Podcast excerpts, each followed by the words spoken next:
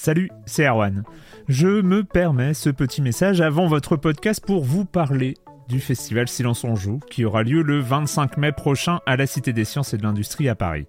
De 10h à 22h, on vous prépare une journée qu'on espère passionnante avec des discussions, des débats au cœur même de la Cité des Sciences et une soirée mémorable dans un grand amphithéâtre. La billetterie est ouverte, le lien est dans la description des derniers épisodes et vous trouverez aussi un lien vers la programmation. C'est 20 euros pour la journée et la soirée, et si vous voulez juste passer nous voir en journée, il suffit d'une entrée classique pour la cité, c'est 13 euros tarif plein avec éventuellement des réductions. C'est la première fois qu'on organise un truc pareil et on espère vraiment que vous répondrez présente et présent. En tout cas, nous, on a très envie de vous croiser de rencontrer celles et ceux qui nous écoutent chaque semaine. Rendez-vous donc le 25 mai et je vous laisse avec votre épisode de Silence en joue ou de la bande-annonce ou de Gâchette gauche ou de Dans la boucle. Enfin bref, bonne écoute. Here's a cool fact. A crocodile can't stick out its tongue. Another cool fact, you can get short-term health insurance for a month or just under a year in some states. United Healthcare short term insurance plans are designed for people who are between jobs, coming off their parents' plan, or turning a side hustle into a full time gig. Underwritten by Golden Rule Insurance Company, they offer flexible, budget friendly coverage with access to a nationwide network of doctors and hospitals. Get more cool facts about United Healthcare short term plans at uh1.com. Silence en joueur, Cario, bonjour.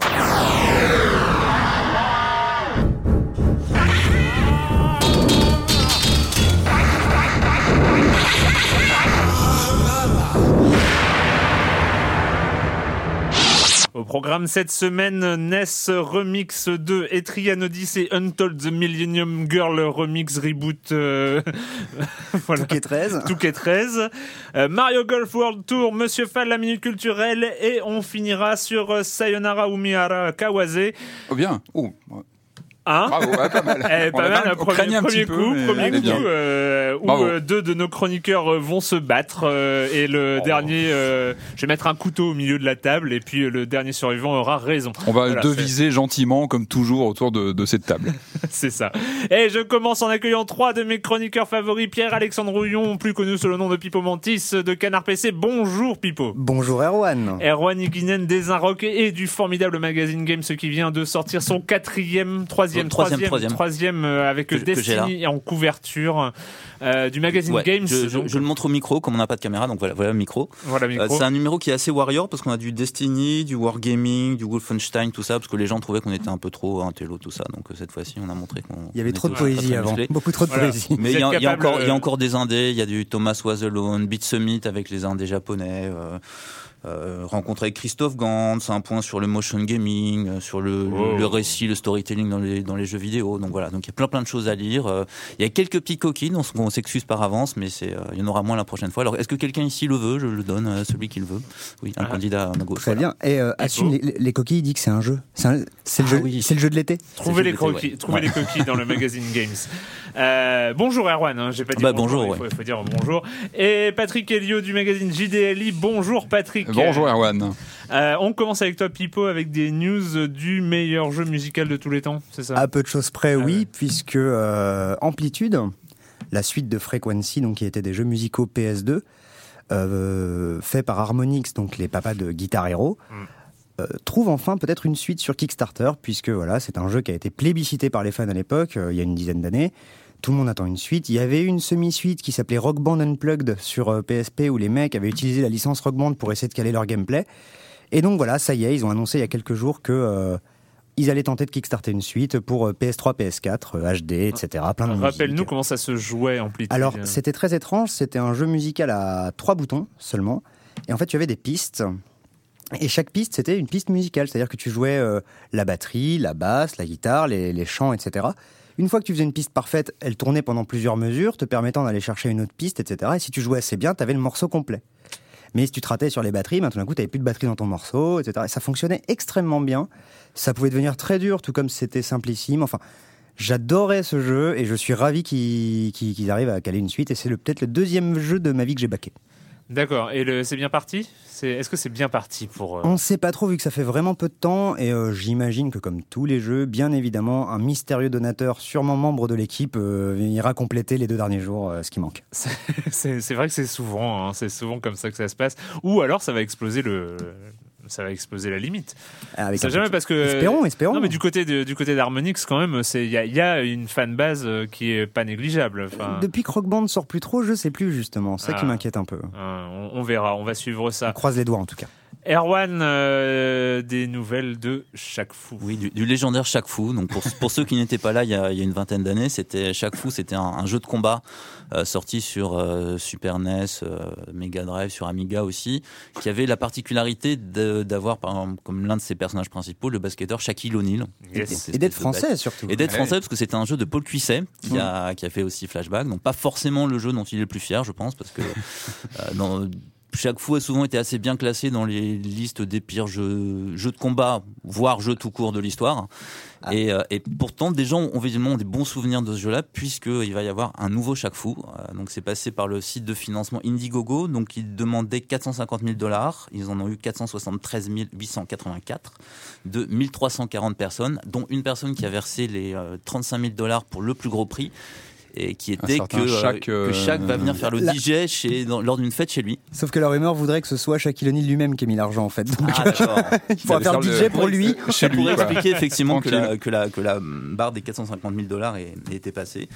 Et donc, bah voilà, ça va se faire. euh, ça va être, le jeu va sortir sur Xbox 360, Xbox One, euh, PS3, PS4, Wii U et PC. euh, sachant qu'il y avait aussi des, des objectifs pour iOS, Android, euh, 3DS Vita qui n'ont pas été atteints. Mais on Chaque sait, on que dans temps, ces il cas-là, ça peut sortir quand même. Donc les gens qui ont ces machines-là, faut peut-être pas désespérer. Peut-être qu'ils Donc un chaque fou chaque aussi. fou 2 avec euh, avec O'Neal Avec Shaquille O'Neal qui est, qui est impliqué euh, ouais. là-dedans et c'est un, nouveau studio américain qui s'appelle Big D's qui, qui va faire ça. Donc apparemment c'est des vétérans. Enfin il c'est toujours de... de toute façon tous les nouveaux studios qui se créent, ils- on nous dit que ces gens ont travaillé sur Call of Duty, euh, Alors, Battlefield. alors parfois ils étaient juste au autres. bêta test, tu sais. Éventuellement, ouais. Il n'y a pas de vidéo, je crois, pour l'instant. On n'a pas encore de gameplay. De, Non, de- non, non, enfin voilà, il y a des images peut-être, mais. Mais ça va être magnifique, ça on en, on en est sûr. Il y a une superbe photo de, de Shaquille en, en tenue euh, vert pomme de motion capture.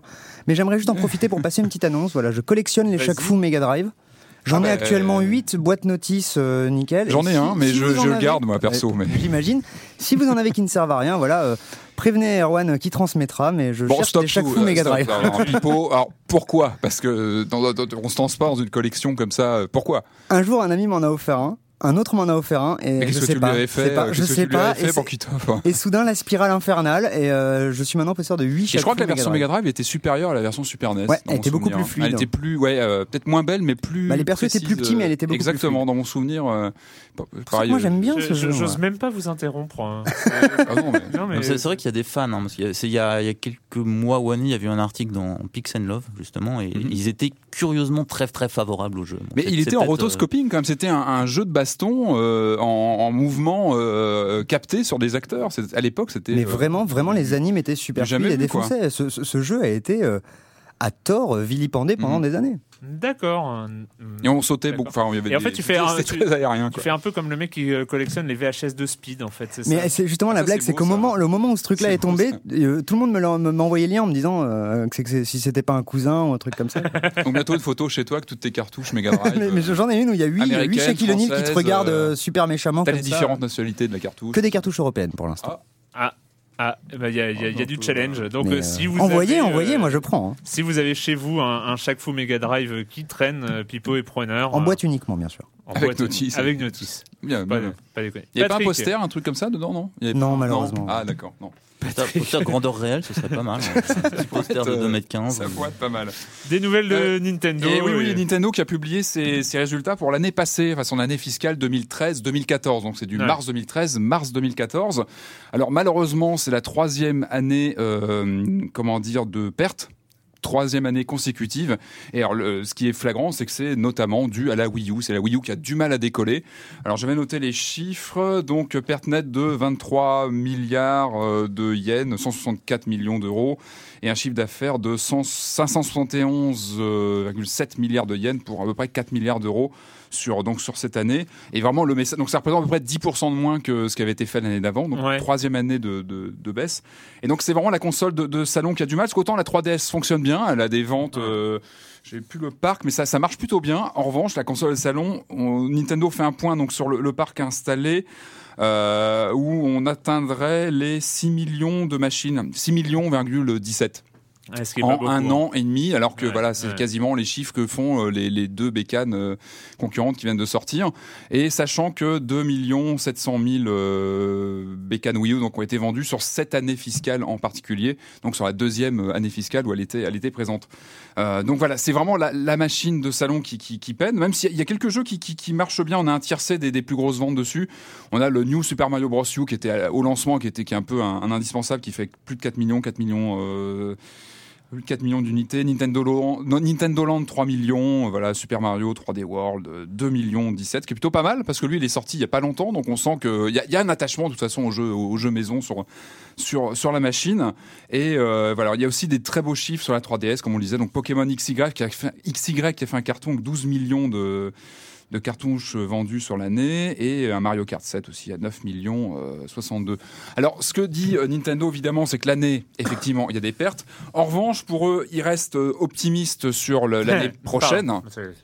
Alors justement, en mettant en avant euh, plusieurs choses qui me paraissent essentielles, notamment dans les trois directives qu'ils donnent pour euh, rebooster, notamment la, la Wii U qui est leur, leur Alors, point faible. j'ai rien lu, on va dire la sortie de Mario Kart Wii U. Ah bah, Alors ça, c'est niveau software. Il y, a Ouais. du- il y a le Wii U, il y a le, Smash Bros qui est aussi euh, très attendu, Ouais. notamment aux États-Unis. On sait que c'est un poids lourd qui peut vraiment faire pencher la faire balance. très très mal Smash Mais Bros. plus foncièrement, je trouve qu'il est temps que le Nintendo le fasse. Euh, Ils annoncent que justement pour redresser la barre, ils veulent remettre euh, le gamepad au centre des jeux sur la Wii U. C'est vraiment l'élément différenciant de la console et c'est sûr. pas assez utilisé. C'est vraiment une force qu'a cette bécane. Ah bah, et pour, pour moi, le et- seul, le seul jeu actuellement qui, a- qui a une utilisation intelligente, euh, non, c'est Rayman, euh, Rayman Legends, la, Bah, autre version de Rayman euh, Legends. ils ont Wii U euh, aussi, un U aussi était construit mais- autour de ça, Qui, même si je n'aime pas du tout ce jeu, effectivement, avait au moins euh, une, une intelligence dans qui l'utilisation était de bâti autour de ça. Et, cette bécane a, a vraiment besoin de ça. Je pense que elle, elle n'est plus en concurrence avec les deux autres machines. Mais Il faut non, elle jamais été. Il faut vraiment qu'elle elle accentue sa singularité et le gamepad est central. Il faut vraiment, et quand on voit un Donkey Kong qui se joue avec l'écran éteint, on se dit que non, il faut vraiment aller vers Ouais. autre chose, même si le jeu est excellent, c'est Bah pas oui. la question, mais il faut que le gamepad soit plus pris en compte. En tout cas, Nintendo l'annonce que sur l'année qui Parce que c'est commence. pas du tout ce qu'ils avaient fait là pour, euh, pour la période de Noël où il avait plutôt mis à l'écart le gamepad pour mettre en avant les jeux. Même Alors, 3D c'est- World, au final, se joue très très Ouais. peu avec les, les features de la, du gamepad. Quoi. Alors quand, quand- enfin moi je l'utilise souvent même en off TV, je joue pas mal avec la console euh, juste sur l'écran et c'est c'est utile, mais il faut vraiment que ce soit implémenté sur les gameplays. Ils, ils, ils pensent aussi utiliser davantage les fonctions NFC, donc ça c'est le rapprochement des objets, reconnaissance des objets qui passent à côté. On sait qu'il y a une cellule dans la console, ça n'a pas été utilisé, je crois en Europe, je crois qu'au Japon il y a eu des choses sur Pokémon. Et Il y a eu cette fameuse anecdote aussi comme quoi euh, Nintendo aurait refusé Skylanders. Ah, ça, je, ouais, j'ai lu. euh, ça. Je sais pas si c'est. euh, Bah, ils pas. auraient refusé Skylanders, qui serait donc parti après euh, chez, euh, euh, chez, enfin sur les autres consoles. Moi, mais à la base, enfin. il y aurait dû y avoir une exclue. euh, non, je crois Ouais. que c'est Acti qui avait approché Nintendo en disant on veut être exclu chez vous, puisqu'on voit sur la, la- sur le gamepad, en fait, il y a un petit logo. Bien sûr, ouais, euh, la techno NFC, est dans quoi. le dans le gamepad. ouais. la techno est, elle Euh, était même présentée à l'époque par Ubisoft, et, euh, et ils sont peut-être un peu ratés. pareil, ça, ouvre des portes voilà, au niveau des personnages maison, de, de figurines à rapprocher. Enfin, il y a des tas de choses à faire. Et puis une dernière chose pour eux, c'est de lancer les jeux DS sur la console euh, console virtuelle. Là, c'est vrai que ça ouvre aussi pas mal de choses, les, Ça, les c'est jeux malin, DS. ça. Alors, je sais pas comment ça va se présenter, ce qu'on aura. Je crois pas qu'il y, en a pas encore pour le moment. Non, On a non, des jeux GBA qui sont arrivés. Est-ce qu'il y aura les deux écrans pris en compte? Ça, Bah, il peut y avoir des choses c'est très l'idée. intéressantes. Donc ça, ça va être intéressant. Ça doit arriver normalement. Donc on imagine cette année si on suit euh, ce que nous dit Nintendo. Et en tout cas, voilà, ils sont, euh, eux, ils ont un plan d'attaque pour l'année qui vient et on attend de voir. Et puis évidemment, les jeux qu'on disait. On en Bayonetta l'heure. 2, bien sûr. Mario Kart et euh, Bayonetta 2. et, Mais oui. euh, lui, je, je sais pas s'il fera. Non, mais il reste, il reste encore les, les, les poids lourds, euh, les, les, les vrais poids lourds de Nintendo. Puis il y a sur- Mario Kart, il y a Zelda. le Zelda euh, qui sera, à mon avis, va pas tarder à être montré plus en détail que Bah, le 3, euh, j'imagine, dévoilé, enfin autour de le 3 parce qu'il y aura une conférence a priori autour. Donc voilà, affaire à suivre chez Nintendo. Yep. Et puis euh, un petit un petit mot Kickstarter, c'est un peu voilà, c'est Le point Amiga, Kickstarter de Patrick. Euh, non, c'est un Kickstarter qui avait été financé, c'est Shadowgate euh, qui arrive et qui normalement devrait sortir cet été. Alors Shadowgate, c'était un, un jeu que les possesseurs de Mac première génération euh, en 84, hein, ça nous rajeunit pas. Enfin, le jeu est sorti en 85. C'est un de ses premiers jeux point and click euh, d'aventure euh, graphique euh, qui avait été publié par ICOM, l'éditeur, qui avait fait donc une, une gamme qui s'appelait comme ça Mac Ventures, qui était vraiment des jeux d'aventure euh, euh, visuels et donc euh, qui va redonner un coup de jeune à, à Shadowgate. Alors, affaire à suivre, on a un affect autour de ce jeu parce que c'est vraiment c'est un souvenir de d'aventurier euh, digital ou d'aventurier euh, sur, ordinateur.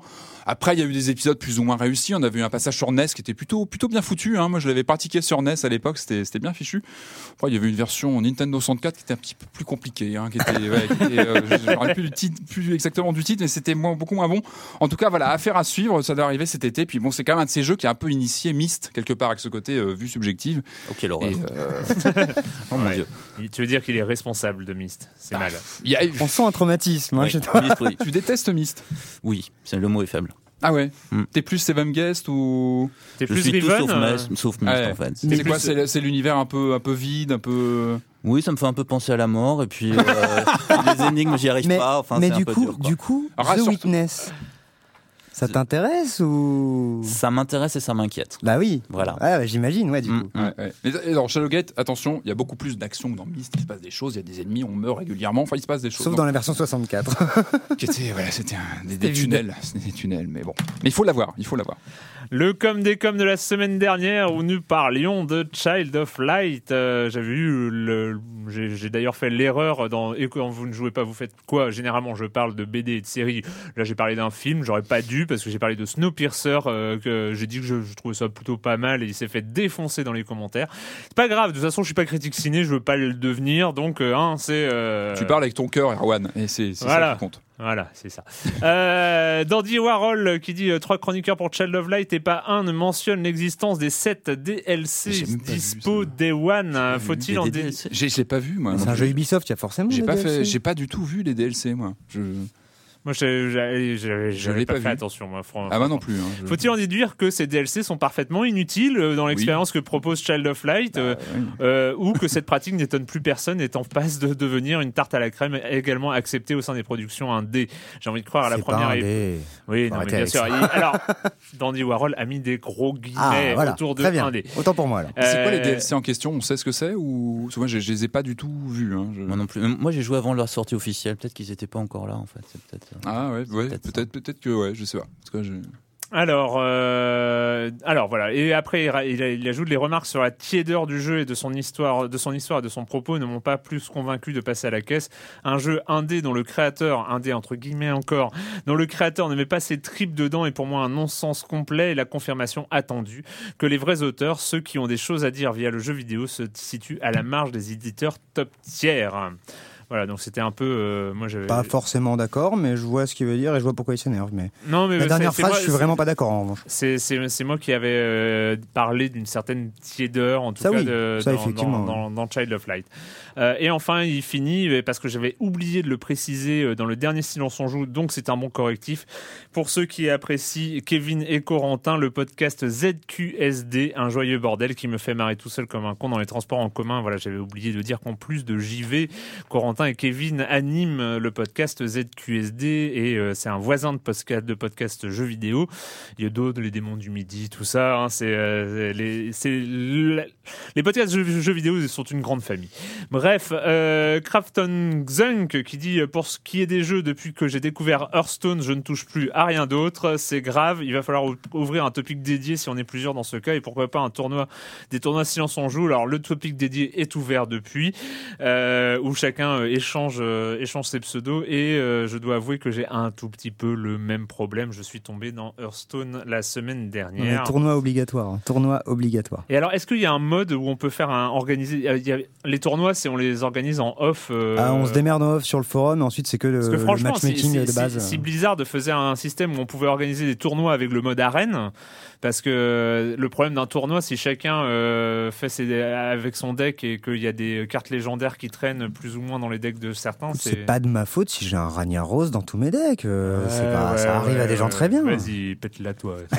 Euh, bref, Hearthstone, il faudra qu'on en reparle. Il est sorti sur iPad. C'est peut-être l'occasion de, de reparler de ce free-to-play de chez Blizzard, qui est pour le coup dans la catégorie des free-to-play assez proche de l'excellence dans dans le genre. Ouais, un free-to-play qui se fout pas de la gueule du monde, euh, où Voilà. euh, tu peux vraiment t'amuser sans débourser un seul centime, et c'est assez rare pour être signalé. Quoi. Exactement. Et enfin, Euh, Red qui dit pour rappel The Greatissime Broforce est jouable en alpha gratuitement sur www.broforcegame.com. Comme ça, vous ne pourrez pas faire autrement que de l'acheter ensuite. Voilà, donc c'est euh, on, en- voilà, on avait Oui. parlé aussi de bon Broforce la semaine dernière.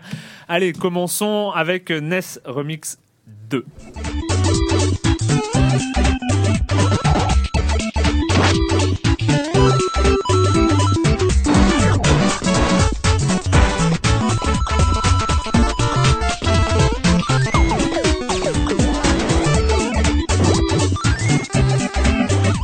premier date euh, d'il y a à peine quelques mois euh, et là on s'est reparti avec exactement le même concept, c'est-à-dire on prend les jeux Nintendo NES, les jeux un peu mythiques, légendaires, cultes de la firme et on met ça dans un shaker, on mélange et puis on en ressort tout un tas de petits jeux, de petits défis, de petits trucs qui mélangent agréablement ou pas euh, tous les, toutes les références de, des épisodes Nintendo sur NES. Patrick, qu'est-ce que tu en as pensé Bah, évidemment, moi ça me parle, évidemment ce genre de. Alors moi j'avais j'avais écumé le premier, j'avais bien aimé le, notamment le format. Moi c'est un format que j'aime bien, le côté euh, de pouvoir, euh, parce qu'en fait pour rappeler, donc on a plusieurs titres qui sont qui sont comme ça euh, interprétés dans le jeu, et on peut passer de l'un à l'autre en fait avec un niveau de difficulté qui progresse euh, régulièrement. Enfin on a vraiment une courbe de, progression au niveau de la difficulté, et on peut passer quand on bloque sur un un des jeux, hop, on peut passer sur un autre, et on, a comme ça ces épreuves qui s'enchaînent. Donc moi c'est un format que j'aime bien, ce sont des toutes petites parties. Il y a un côté WarioWare un petit peu très très punchy, très rapide, vraiment assez éclair. Et c'est quelque chose que j'ai trouvé plutôt réussi. Euh, évidemment, moi je trouve que c'est enfin le côté euh, clin d'œil à ces jeux cultes. Ça, moi ça me touche parce que euh, il y a des, des on joue sur ces, ces jeux qu'on connaît bien, les Mario 2, Mario euh, Mario 2, Mario 3, Dr Luigi, euh, Dr non oui c'est Dr Mario sur celui-ci. Oui, Pardon, Dr. Mario, oui. Dr Mario. Enfin voilà, c'est des jeux qu'on connaît bien. Kirby, euh, Le Kirby aussi qui apparaît ici. euh, Knockout, euh, c'est Punch Out. Punch Punch Out. Out. Punch Ouais. Out. ouais. Voilà, il, y a, et donc- il y a Wario's Wood aussi que personnellement j'aime pas du tout. Ah. Voilà, je ferme la parenthèse. C'est c'est un chouette jeu. Et donc ce côté zapping comme ça est assez rigolo. Moi je trouve que c'est bien fichu et on sent que c'est voilà respectueux des jeux etc. Avec une mise en scène qui est toujours pleine de clins d'œil. Alors je pense qu'il vaut mieux connaître les jeux d'origine avant de se lancer dedans. Euh, je trouve que c'est parce que euh, ils sont pas parfois euh, on a des, des parce que des spoils sur les boss sur la, Je la pense façon. même que ça a aucun intérêt si tu connais pas les Je jeux d'origine. hein. il faut vraiment, voilà, c'est mieux de les connaître. On en profite beaucoup plus comme ça. Euh, alors moi, moi, je trouve que c'est plutôt, moi, ça m'a donné envie de relancer certains jeux. Voilà, le, le Mario, Bro- le Mario Bros 2 européen, alors qui, qui a un, un nom complètement différent au Japon. Doki Doki Panic. Exactement. Euh, je l'ai relancé. Ça m'a donné envie d'y rejouer justement en refaisant les, les épreuves euh, qui sont assez corsées aussi, pareil, parce que c'est toujours très simple au début. On se penche sur chaque jeu avec des épreuves vraiment on finit en, en trois secondes. Et plus on avance, plus ça demande de l'agilité. Ça pourrait presque être des comment dire des, des sortes de, de, de comment dire d'apprentissage pour se pour être plus agile dans le jeu final finalement. Mhm. Je trouve que ça il y a, il y a ce côté-là. Il y a un côté initiation au speedrun presque, effectivement. Mais oui, bien sûr, parce qu'on est obligé d'optimiser vraiment. En plus, on est quand même noté. hein, on a des étoiles selon nos, nos performances. Et vraiment, il y a un petit côté challenge. En plus, il y a les, sur le, les échanges entre joueurs, on a toujours des petits côtés euh, de joueurs qui se chambrent euh, sur la rapidité, sur la façon de, de le faire, etc. Donc ça, ça marche bien. Moi, c'est un univers que, que j'aime bien. Je trouve que c'est une, c'est- c'est une façon intéressante de se replonger dans ces jeux cultes. Euh, d'une façon différente, voilà, d'avoir un œil euh, un, un peu différent. Et euh, puis là, il y a des, des petites choses en plus. Moi, j'ai bien aimé d'avoir le, le Luigi Bros. Il y a un jeu Ah complet en plus. ça. On n'avait pas ça. On n'a pas ça sur le premier, mais là on a un jeu complet en plus. Je pense qu'il y a eu peut-être des, peut-être des déceptions sur le fait qu'il n'y ait pas de jeu complet dans le premier. Donc là, on a ce Luigi Bros. Donc c'est tout simple, c'est le Super Mario Bros. de la, de la NES, et qu'on joue à l'envers avec Luigi, donc avec un saut adapté, et qu'on fait avec. euh, donc on part de droite à gauche sur les niveaux. Alors ça a l'air tout bête comme ça, mais quand on le joue, c'est un nouveau jeu. Enfin, on a l'impression de le redécouvrir. Et il faut le temps de s'adapter. C'est. Mais voilà, enfin on, moi je trouve on- que on c'est. commence euh, avec Bowser en fait. On tue Bowser au début. Non, non, non, Non, non, c'est c'est juste non, le mouvement qui est inversé. Voilà, c'est ah comme les circuits sont- miroirs dans les, euh, dans les jeux de course. Exactement. Ah. Voilà. Donc, euh, donc voilà, c'est vraiment sympa. C'est vraiment le jeu qu'on joue comme ça sur des petites sessions. Moi, des fois, je lance comme ça une partie. Je sais que j'ai 10 minutes. Hop, je fais deux trois niveaux. J'essaie de battre mon dernier record et c'est c'est ça marche bien. C'est vraiment sympa. Erwan Bah, moi, moi j'aime bien aussi. Je suis plutôt moins sensible au côté euh, course au score, sachant qu'il y a un championship mode là qui, qui inclut aussi des jeux du premier. Enfin, si on l'a Mm. acheté, euh, donc ça va plus loin comme ça. Et moi, c'est plus le côté euh, remix et mashup en fait carrément qui m'intéresse. C'est-à-dire que dans, en fait, on, on, a des épreuves basées sur l'un ou l'autre des jeux, et puis il y a une, une, colonne remix où là carrément tout se mélange. On peut avoir un personnage d'un jeu dans un autre. On a des des fantômes de Mario qui arrivent dans Kirby's Adventure. Et c'est ça que je trouve ça vraiment, enfin je trouve ça vraiment très très intéressant. C'est comme si, euh, Metroid avec Link. Euh, ouais, c'est comme c'est comme si Nintendo jouait lui-même le modeur de son propre jeu. Ou ça m'a fait penser à certaines certaines installations euh, d'art contemporain. Enfin, il y a quelques années, il y a quelqu'un qui avait hacké une cartouche de Mario, euh, du premier Mario, de telle manière qu'il n'y avait que les nuages à l'écran. Donc c'est un peu comme si Nintendo faisait ça lui-même, quoi. Et c'est assez, mm. euh, c'est assez intéressant et c'est bien, bien complémentaire justement de, la console virtuelle, de tout ça. On, on, les a quand même vu beaucoup, beaucoup rééditer les mêmes jeunesses. Là, avoir comme ça un regard assez neuf sur tout ça, je trouve ça vraiment, vraiment agréable. En fait. Plein d'humour, en fait. On sent qu'il y a, l'humour omniprésent dans les situations, dans mm, les mm. Et donc, euh, par rapport au premier, c'est euh, c'est un peu la même chose, c'est des jeux différents en fait. Jeux différents, peut-être. Enfin, moi j'ai trouvé plus inspiré dans les mélanges comme ça. Alors c'est peut-être c'est peut-être subjectif euh, comme impression, mais j'ai l'impression que ça allait plus loin. Pas forcément, parce que moi je sais que j'ai un très mauvais souvenir du premier, que j'avais trouvé trop cher pour ce que c'est. Je trouvais qu'effectivement seuls les remixes avaient un quelconque intérêt, et que le mm. reste ça allait vraiment pas très loin. Et surtout, vous allez me dire, parce que moi j'ai pas pu jouer aux deux, si ça a changé. Quand on débloquait des trucs, c'était une animation de quelque chose comme 20 ou 30 secondes où on les montrait un par un se faire débloquer. C'était long, c'était fastidieux. Non, ça c'est. Et au final, ça donnait l'impression. Dans le tableau qui s'ouvre. Ouais, ouais, Dans, dans le premier, c'était vraiment fastidieux puisqu'au final, tu passais plus de temps dans les menus que dans les micro-games de 3 ah secondes en fait. Et moi ça m'avait complètement sorti du jeu puisque du coup ben ouais, mon jeu là c'était de regarder des menus. enchaîner aussi enfin, quand tu quand enchaînes les niveaux. Enfin l'interface c'est la même, il hein. n'y a, pas de bah, changement au niveau du look de l'interface. Mais, oui mais peut-être s'ils ont juste c'est juste euh, une sorte de timer presque hein.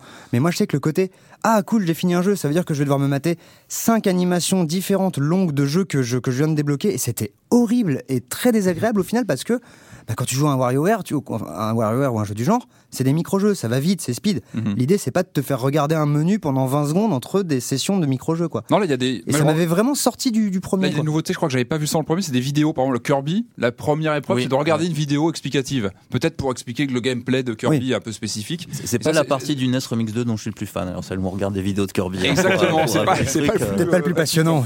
Mais j'ai pas noté, moi, ce, problème de menu. Enfin, c'est pas un truc qui m'a. Et d'ailleurs, très vite, vu qu'on va peut-être pas en parler, à noter que le Kirby qui vient de sortir sur 3DS est vraiment très très bien. Ah voilà. Eh ben, on, en, on, en, parlera. Très bien, d'accord. On, en parlera. Euh, Kirby, c'est. Et donc euh, ça c'est sur euh, Wii U, le... donc, euh, téléchargement. Voilà, Wii là, là, je, pense, je, pense, que Nintendo a un peu fait le tour de ces grands classiques NES parce qu'après ils peuvent creuser, mais ils ont fait le eh tour ben, de Mario. Alors est-ce qu'on va, est qu va, avoir du Super, Super NES, remix Est-ce que des jeux un peu plus complexes comme ça se prêtent aussi bien à ça Moi, ça va être intéressant. Oh, du F0, du Super Metroid, il y a moyen. Hein. Ouais, mais ça coûte plus cher. Tu vas toujours trop loin, Patrick. Ah, pardon. Pourtant, j'essaie de ne pas en parler, mais chaque fois. mais on, attend toujours une console virtuelle Virtual Boy sur Mais ouais, mais c'est pas facile. Oculus Rift. Euh, Oculus Rift. Oh mon dieu. non, mais bien sûr. Attends, Virtual Boy sera Oculus Rift, c'est bien, non? Le mal de mer et le mal de crâne en même temps. Exactement la même. Euh, on reste sur euh, le dématérialisé sur Nintendo, mais cette fois-ci sur 3DS avec Etrian Odyssey Untold The Millennium Girl et pourquoi dématérialisé Non, c'est pas ah, c'est pas dématérialisé. Ah non, il existe en boîte. Hein D'accord. Ah, il, est sur les deux. il est sur les deux. Il est sur les deux. Ah, il est en démat aussi. Il est en démat aussi d'abord. Ah, oui, Je ne contredis pas, il est en démat. euh, donc il est en boîte aussi. Donc Etrian Odyssey Untold The Millennium Girl. Voilà, à force de dire le titre, on va. Tu vois, ça passe, on s'y fait. On, on s'y fait. Euh, Qu'est-ce que c'est que cette chose c'est pas le premier déjà. Alors la saga Etrian Odyssey, voilà, c'est une saga de 5 jeux qui a commencé sur DS en 2004, si je dis pas de bêtises, mais je suis pas certain. C'est une série de, dungeon crawlers en fait, euh, donc on descend de plus en plus profond dans, une grande forêt euh, labyrinthique avec ta petite équipe de 5 persos. tu choisis, tu te mets un petit mage, un guerrier, un guérisseur, etc. L'intérêt et la grande particularité d'Etrian Odyssey, comme c'était sur DS et qu'il y avait un écran tactile, c'était que tu ne joues pas une guilde de guerriers, tu joues une guilde d'explorateurs, d'aventuriers. Et que donc tu vas devoir cartographier chaque étage que tu vas fouler du pied. Puisque personne n'y est allé avant toi, et donc toi, avec ton petit stylet, au fur et à mesure que tu avances dans les couloirs, tu dessines les chemins, tu essaies de... de Mais euh, au bras levé, euh, comme ça ou euh bah, Au fur et à mesure que tu avances, oui, s'il y a des murs sur les côtés, tu mets des murs, et puis C'est assisté, enfin voilà, le, le trait se fait... Alors le trait ne se fait pas, tu peux, tu peux le choisir, mais le trait ne se fait pas. Le, le, le sol vert, en fait, sous tes pieds se fait, mais les murs, Mais il faut c'est les à toi de tracer, les ouais. tracer. Voilà. Mais c'est semi-assisté. Enfin voilà, on peut faire des traits un Et- peu. c'est Ah oui, oui, ça, bien évidemment, voilà. oui. Ah oui. Ah oui, pardon, oui, oui. Si tu dessines un peu n'importe comment, ça va faire un trait droit. Oui. D'accord, voilà. dans le métro, dans le Voilà, métro. oui, non. dans le métro, ça reste, ça reste jouable. Et donc, bah, tu vas noter, euh, là, il y avait un trésor, ce sera peut-être utile pour la, pour la prochaine quête que j'aurai, là, ceci, là, cela. Et c'est un jeu vraiment hardcore, puisqu'il y a le côté, j'allais dire roguelike, mais c'est pas aléatoire, donc- mais il y a une permadesse, c'est-à-dire que tu meurs, c'est écran, euh, et- enfin, menu start, et puis euh, tu te démerdes, Ah bon quoi. Ouais, ouais, ça rigole pas. Donc, chaque pas que tu fais dans cette espèce de labyrinthe, tu le, tu le calcules, quoi. Faut y aller vraiment euh, On fait petit à gaffe ouais, aux petit. euh, objets qu'on trouve. euh, On, est un Ouais, peu on fait très attention, on ouais. est économe sur les objets. euh, Ah ouais. on choisit vraiment quel personnage on va mettre devant, quel personnage on va mettre derrière sur les lignes de front pour les combats. Après les combats, d'ailleurs, c'est du RPG Jap assez classique avec euh, attaque, pouvoir, défendre, machin. Mais il y a quelque chose qui fait qu'on tombe dedans. Il y a une ambiance, il y a un univers, il y a ce Yggdrasil qui est ce, donc ce grand labyrinthe végétal euh, étouffant et en même temps verdoyant. Donc tu te sens pas forcément menacé. Et t'avances et tu t'enfonces au plus profond de cette forêt et puis tu dessines la carte et je sais pas, il y a quelque chose qui Ouais. fonctionne. Patrick, tu me dis que tu as joué quoi, oui, genre bah, c'est 3-4 sur heures hier Sur tes et- conseils, parce que je- tu, tu m'as dit que tu que, que étais dessus. Alors, voilà, je- j'ai joué ouais, 3-4 heures euh, cette nuit, on va dire. Et euh, moi, j'ai vraiment été surpris par la, la réalisation déjà. Enfin, je trouve que graphiquement, au niveau de la musique, c'est assez hallucinant. Je, sur 3DS, c'est rare qu'on a. C'est pas un inconnu à la musique. Voilà, la musique, j'en profite pour le dire, c'est Yuzo Koshiro, donc, qui est euh, compositeur de Street of Rage, Shinobi et bien, bien, bien d'autres choses. Ah voilà, il est sur un autre style. C'est Clairement. plus- Mais il y, a- il y a vraiment, enfin, ouais, il y a une, elle est, elle est, elle est, comment dire, physique la musique. Elle a un côté euh, acoustique. Et Elle, est, elle est impressionnante. Enfin, vraiment Ouais. sur 3DS, j'ai rarement entendu. euh, même visuellement, je trouve que c'est vraiment beau. Alors malgré, Ouais. c'est un genre plutôt austère en général. Le, le, le jeu comme Ah, ça. le dungeon de- crawler, oui, C'est plutôt austère. Hein, c'est pas très beau. Là, je trouve qu'au contraire, enfin, c'est, on sent qu'il y a un souci du détail. Les persos sont super bien dessinés. On a quand même des dessins animés d'introduction. Enfin, quand on lance un mode Ah, story. il va expliquer. oui, un peu oui. à la grande époque de la, de la PC Engine où sur CD-ROM on avait des dessins animés comme ça en lançant son, son, son RPG. Enfin, on sent que voilà, il y a une finition et moi déjà ça m'a ça m'a ça m'a touché ne serait-ce que même le donc le jeu avec la carte, on a le stick analogique qui permet d'avoir une vision un petit peu comme ça périphérique autour de soi, enfin des détails tout bêtes mais qui font qu'on se retrouve plus facilement dans l'espace, ce qui est quand même un point essentiel dans, Ah bah dans là, un oui. jeu de ce genre. Et moi qui suis pas un spécialiste, je- voilà, je m'y suis retrouvé très facilement et j'ai trouvé que c'était un jeu très agréable en termes de mise en scène, de réalisation et de, de voilà de prise en main. J'en suis à 4 heures, je vais continuer, mais en tout cas très très bon euh, a priori en, en prise en main. Et, et donc, à noter qu'effectivement, euh, il s'appelle pas Etrian Odyssey 5. Parce que c'est pas vraiment le cinquième épisode, c'est un reboot, du, reboot, remake, ré- relecture du premier épisode. Qui était sur quoi? Sur DS Sur DS tout court, ouais. Et donc en fait, tu peux choisir le mode classique, qui est donc le mode Etrian de base, ou un mode story où on va t'imposer des, des, des, des personnages, des compagnons, une vraie storyline avec des Oui, cinématiques, etc. main, euh. Euh, un peu, c'est bien pour commencer, pour moi, Tout voilà, comme fait, pour moi justement. qui suis pas spécialiste, c'est bien, pour, on est pris pour un débutant, c'est euh, super. Mais voilà, un mec qui a fait les quatre et qui adorait les quatre, il peut, Il en euh, veut quoi. il peut y aller, euh, faire son équipe avec les classes euh, dont il a envie, etc. Et puis partir au combat, quoi. Et les menus à sont l'exploration. les menus sont super euh, faciles. Enfin, ça m'a pas paru compliqué. Enfin, tout est simple. Mais tout très ça, visuel, alors, le- très, le, truc que j'arrive pas à comprendre, c'est l'aspect roguelike de tout ça, c'est-à-dire le permadeath, euh, la, la mort permanente dans, dans C'est-à-dire un que jeu si, comme si- ça. si jamais tu, mettons, tu sauvegardes, t'es à ton auberge, parce qu'en gros, tu vas, tu fais, tu alternes les passages au village et les descentes dans le, dans le labyrinthe. Ouais. Si, ma- si malheureusement tu meurs euh, au bout de deux heures d'exploration dans le labyrinthe, Mais tu sauvegardes hein, quand même dans- pendant la, ton exploration. ah non, le seul endroit où tu peux sauvegarder c'est au village. Sinon, c'est une sauvegarde euh, juste si jamais tu dois éteindre ta console et ça va reprendre là et effacer au moment où tu vas. euh, tu m'inquiètes parce que moi j'ai fait une longue partie en fait euh, Ah, cette nuit et non moi j'ai mis sauvegarde. Il faut que je vérifie. Tu m'inquiètes là. Non, mais- non, non, non. Ah, C'est faut- c'est- comme. c'est une sauvegarde temporaire en fait. D'accord.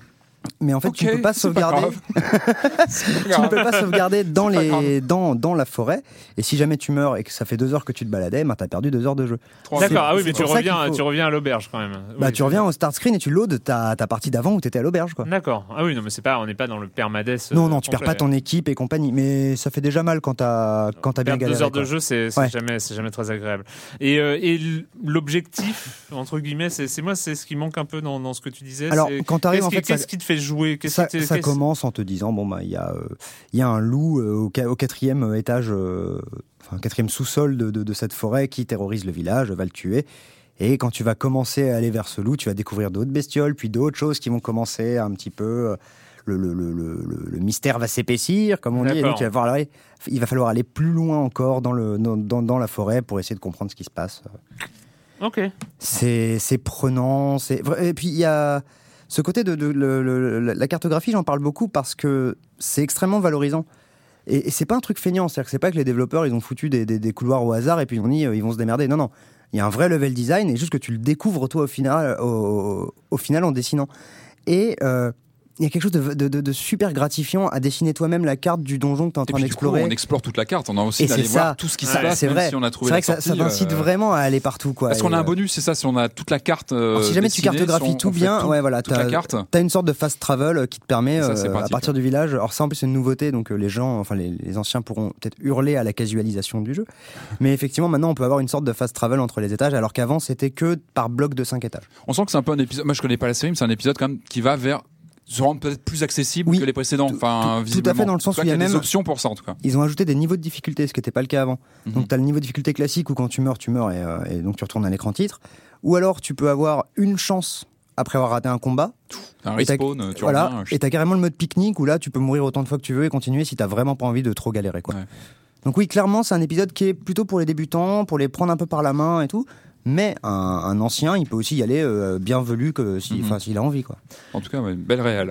Et Ouais. Trian Odyssey Untold The Millennium Girl sur 3DS et on continue. Alors là, c'est la, la- la déferlante, la déferlante Nintendo, euh, machine Nintendo cette semaine avec euh, Mario Golf World Tour aussi sur 3DS.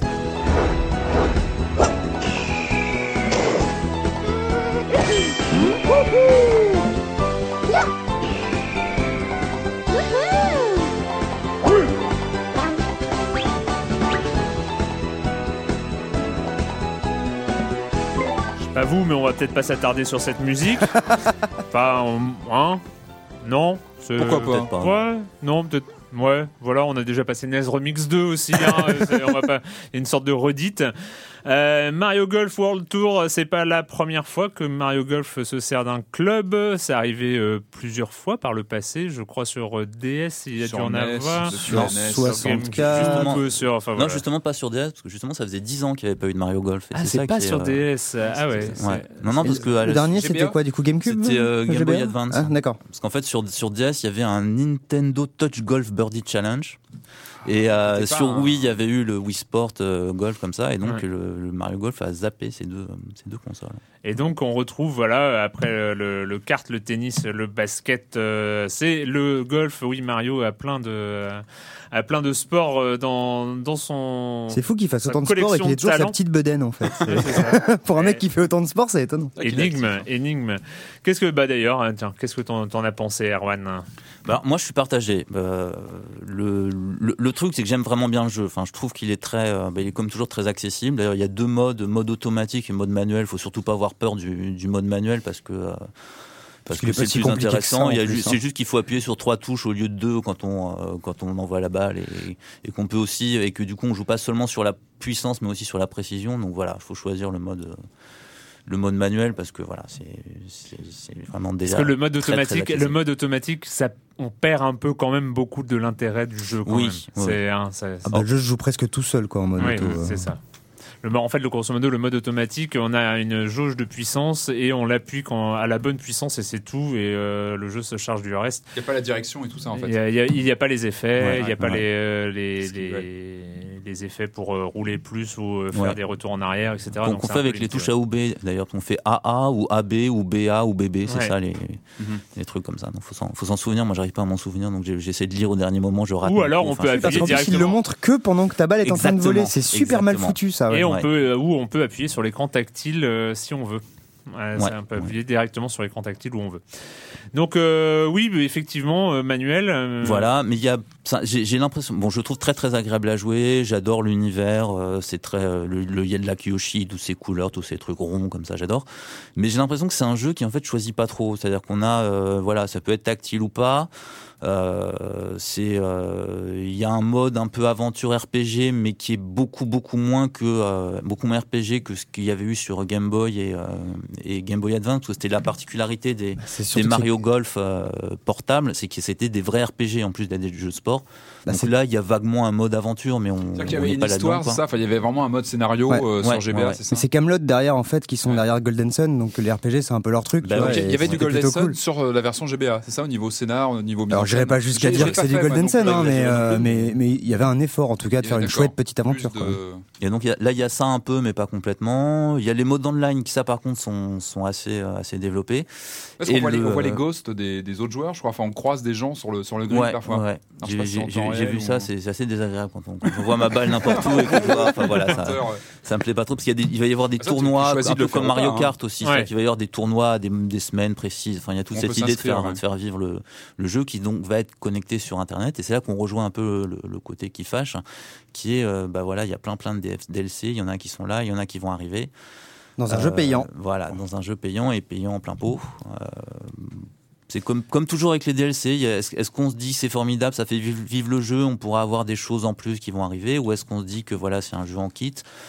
Euh, c'est discutable, c'est pas le plus dans le genre, c'est pas le plus insistant euh, sur euh, qui pousse à mort à dépenser. euh, Ouais, mais c'est ça- c'est Mais quoi en DLC voilà. C'est des nouveaux parcours c'est des parcours, c'est des persos et des personnages parcours. aussi. Il y a bon, des les personnages qu'on c'est pas débloque très, pas. très grave, mais les nouveaux Non, parcours. si, ah, si, justement, les personnages au contraire, c'est des trucs qui ont rien coûté, ouais. que tu peux mettre dans le jeu, quoi. Ça fait pas vivre le jeu d'avoir des persos. À la limite, je paye pour avoir du contenu, des, des parcours, ok, c'est du gameplay. Les personnages, c'en est pas. Ils ont, ils ont pas à ne pas être dans le jeu de base. Voilà, enfin, je veux dire, sur un jeu de baston, mais pas. Révolution euh, Pipo, t'en as pensé quoi d'ailleurs Alors, ce- Moi, c'est très spécial. À la base, il faut savoir que j'adore les jeux de golf arcade et Yes. que ma référence, c'est Neo Turf Master sur Neo Geo. Oh, c'était bien, ça. C'était très, très, voilà, très bien, Ça fait ça. très poseur de dire ça, mais j'adore ce jeu. Il était en salle celui-là parfois ou- C'est arrivé, c'est ouais, arrivé. Ouais. Ah. Et, euh, et il est vraiment fantastique. Et donc, ce, ce Mario Golf, le, le core gameplay m'a pas dérangé. C'est pas un mauvais jeu de golf. C'est pas incroyable. Mais tout ce qu'il y a autour, au-delà des DLC, c'est que le hub est incompréhensible. Ouais. Je trouve que la géographie du jeu est incompréhensible. Je veux aller, aller à un moment acheter de nouveaux clubs ou des gants ou des machins, je ne sais pas où aller. Alors, on te dit même qu'il au, faut au faire... tout début, tu dois faire une, Voilà. une compétition pour avoir un handicap. C'est J'ai ça. mis un temps fou à comprendre où il fallait aller. Voilà. quoi, ce On te dit, il faut faire d'abord une partie handicap pour avoir droit de faire tel type de partie qui va donner droit au c'est championnat. Oh les gars, je sais qu'à la base le, le golf c'est déjà des règles un petit peu biscornues, n'en rajoutez pas quoi. Et au-delà de ça, il y a l'autre truc, c'est que pour débloquer les parcours, il faut finir premier. Ça, c'est un peu pénible. ouais. Et je trouve qu'avec cette fameuse technique Nintendo, comme dans Mario Kart, genre si Donkey Kong il est premier dès la première course, tu pourras jamais le battre. Là, c'est un peu la même chose. Et je trouve que c'est ultra mal dosé parce que du coup, j'ai fait genre 5-6 fois le parcours de base Mm. euh, en arrivant deuxième. Et au bout d'un moment, tu te dis ça va les gars, j'ai compris le jeu, je sais comment on joue, montrez-moi juste les autres parcours. Et ça, en revanche, c'est super, euh, c'est super désagréable. Mais je noterai euh, des parcours très rigolos qui sont des parcours un petit peu plus bébêtes, des parcours Nintendo. Où en fait, avec ta balle, tu vas taper dans des blocs point d'interrogation, gagner des pouvoirs, tu vas avoir des, euh, des, des- des turbos sur la piste qui vont faire accélérer ta balle, etc. Donc encore plus arcade qu'arcade. C'était vraiment pas désagréable, mais je crois que c'est finalement le seul truc qui sauve un peu le jeu. Et c'est dommage parce qu'ils ils tenaient encore un bon truc entre les doigts. Mais dans ce cas-là, arrêtez de refiler euh, les Mario Golf à Camelot, filez-les à quelqu'un d'autre et faites-nous un vrai Golden Sun sur 3DS dans ce cas-là. un appel Ah qui oui, sera clairement. évidemment entendu par les plus hautes instances de Nintendo qui, Qui, nous, qui nous écoutent. écoute. Euh, Patrick, Ouais, alors moi, j'avoue que j'ai pas joué à un jeu de golf depuis à peu près 15 ans euh, environ, hein, je pense. En, en- en- hors du, golf sur, sur Wii Sport, évidemment. Donc j'en attendais pas grand-chose, franchement. Et puis, je l'ai essayé pour voir. Et, euh, puis moi, j'ai bien accroché. Enfin, j'ai passé quelques... Enfin, je me suis fait des, shoots d'une heure, à peu près tous les, tous les soirs, depuis euh, une bonne semaine que, j'ai le jeu. Et j'ai plutôt bien apprécié. C'est vrai que je connais beaucoup moins la pratique que vous. J'ai pas. J'avais pas fait le jeu sur GBA. Moi, je me suis vraiment amusé juste à faire des, à faire des, greens comme ça, à essayer bon, d'apprendre à jouer. J'ai commencé en automatique, après j'ai débrayé, je suis repassé en manuel, donc j'ai commencé à, apprendre à jouer parce que je partais vraiment de zéro. Et, et moi, j'ai plutôt bien aimé. Enfin, j'ai trouvé que voilà, au niveau des, des ambiances, des, au niveau de la réalisation, c'est plutôt bien fichu. Ah oui, c'est Euh, joli. oui. Moi, j'ai bien aimé le côté, alors effectivement, ce côté euh, quest un peu euh, scénarisé, qui bon, qui, qui est- je suis d'accord, pas très lisible au début, mais bon, on a son personnage. Mais j'ai quand même débloqué les, les comment dire, les, les accessoires Game Boy avec la petite, euh, petite casquette Game Boy, les petits. c'est ça en fait, ils t'ont ils t'ont Ouais, caressé dans le sens du poil et voilà, tu vois. Et alors ça, j'ai bien aimé. Bon, il y, a- ça. Et par contre, je suis pas encore frotté à ce problème d'être obligé d'être premier pour ça. Ça, bon, ça, je vais découvrir ça. En revanche, j'ai bien aimé le côté euh, partie rapide qu'on a dès le début du lancement. On peut, hop, on prend un perso Nintendo, on prend Mario par exemple. Et là, on a déjà un personnage qui était déjà bien, euh, bien équipé, enfin qui, qui, qui s'est bien joué. Et là, je trouve que c'est vraiment agréable de pouvoir jouer, hop, rapidement, euh, très vite. On, on Mais choisit que sur de- un parcours. Ah, je suis Puisqu'il pas- faut je suis pas débloquer sûr- les je suis pas autres. sûr, parce que moi j'ai fait qu'un parcours là-dessus avant de passer hein. à l'autre mode de jeu. Mais je crois donc qu'il faut les saurais pas dire. débloquer justement dans le mode Oui, oui, oui, quest. oui, le oui, mode oui, carrière oui, pour les. Et rebalancer. voilà, et c'est là qu'il y a un problème. Donc Ouais. du coup, la partie rapide, elle est, elle est sympa, mais euh, enfin, Ouais. De toute ça n'a façon, pas grand on est obligé de intérêt. passer par le hub, le hub scénarisé. Ce fameux hub plus ou horrible. moins, ouais, ouais. Où là, effectivement, il faut, euh, ça prend du temps. Par contre, c'est un jeu qui prend, qui prend pas mal de temps. Et moi, j'ai, voilà, sinon, j'ai plutôt bien aimé. J'en suis déjà à quelques heures de jeu. Et en revanche, moi, je me dis, mais pourquoi pas sur Wii U? Il est très agréable sur 3DS. Il, marche très bien, mais la Wii U, quoi, il serait très très bien en vision avec euh, le, le gamepad qu'on pourrait orienter, etc. Il y aurait des choses au niveau du golf à faire sur cette bécane. Donc, euh, j'espère que peut-être le prochain sera euh, au moins avec une version euh, Wii U, parce que je pense qu'il y aurait que vraiment ça serait des, chouette. des belles choses ouais, à faire. Mais ce, qui, avec, ce qui est euh, marrant à dire, visée. c'est c'est que s'il est assez classique, en fait, assez traditionnel, parce que c'est un système de jauge effectivement avec les touches, alors que ce qui se faisait dans les jeux de golf ces derniers temps, c'était plutôt de se rapprocher du geste. Il y a eu Ouais, les La sports. simu, ouais. Euh, euh, le, le- celui, le jeu de golf sur DS, ça, ça jouait au stylet. Euh, les Tiger Woods, maintenant, sur ça, 3DS? c'était Euh? Nintendo Touch Golf Birdie Challenge. ouais, je l'ai ça, noté. hein. Les Tiger Woods, maintenant, ça se joue en fait au stick. On fait le, Yep. on fait le geste du club comme ça. Et là, pas du tout. Là, on revient vraiment euh, au jeu Neo Geo presque. au- Ouais. Ce qu'on aime, Avec quoi. la jauge et les touches et les- le jeu Et d'arcade. qui est beaucoup plus précis, surtout. Ouais. Et c'est un peu essentiel dans ce genre de jeu. Ouais, ouais, non, mais c'est ça. Moi, j'ai, moi, j'ai aussi. euh, c'est marrant, on a tous une histoire avec les, avec les jeux de golf. euh, j'ai l'impression. Bon, après, moi, je, je suis, euh, je suis, je suis partagé parce que mes deux, mes deux références, enfin ceux sur lesquels j'ai passé énormément de temps, je crois que c'est Tiger Woods 2011 euh, ou 2010, je ne sais plus, un, des- un des deux. Mais Ne me regarde pas, Ah Erwan, je que, pas pour toi. En fait, en fait, le problème des Tiger Woods, en fait, il- il- des fois, il trouve des très bons gameplay. Cette année-là, en fait, ça en, ça en était un excellent. Et puis après, il le change un peu, ou il, il change le- la, façon de- de faire un swing, de machin. Et, de- et donc, tu étais moins, t'as trouvé, t'avais tes bases, tu les as plus. Enfin, tu sais pas pourquoi. euh, C'est redevenu Tiger Woods Parce qu'à un moment, c'était plus Tiger Non, Woods. ça va- C'est redevenu. hein. ça va plus l'être, surtout. Je crois que c'est fini. Je crois que le dernier. J'ai un doute, mais à vérifier. Mais je- Enfin bref, moi j'étais, je, suis- je suis très d'un côté euh, très simulation, euh, simulation euh, version Electronic Arts. Enfin voilà les. les... Et qui demande là quand même des, qui- de la technique. Tu joues pas pareil Ouais, à une mais- simu et à un jeu plus arcade. Ah bah non. Ouais, C'est pas le même jeu. Oui, mais alors moi, limite, moi euh, j'aime bien le. alors c'est c'est là où j'ai un problème avec avec euh, avec Mario Golf, c'est que j'aime bien même que ce soit simu ou arcade avoir une profondeur euh, de jeu dans la décision du choix de club, de de d'avoir son caddie, de, de de pouvoir étudier le terrain, d'avoir des des données précises sur le terrain. Par exemple, euh, je suis toujours un petit peu gêné sur euh, le putt, par exemple, quand, une fois qu'on est sur le green.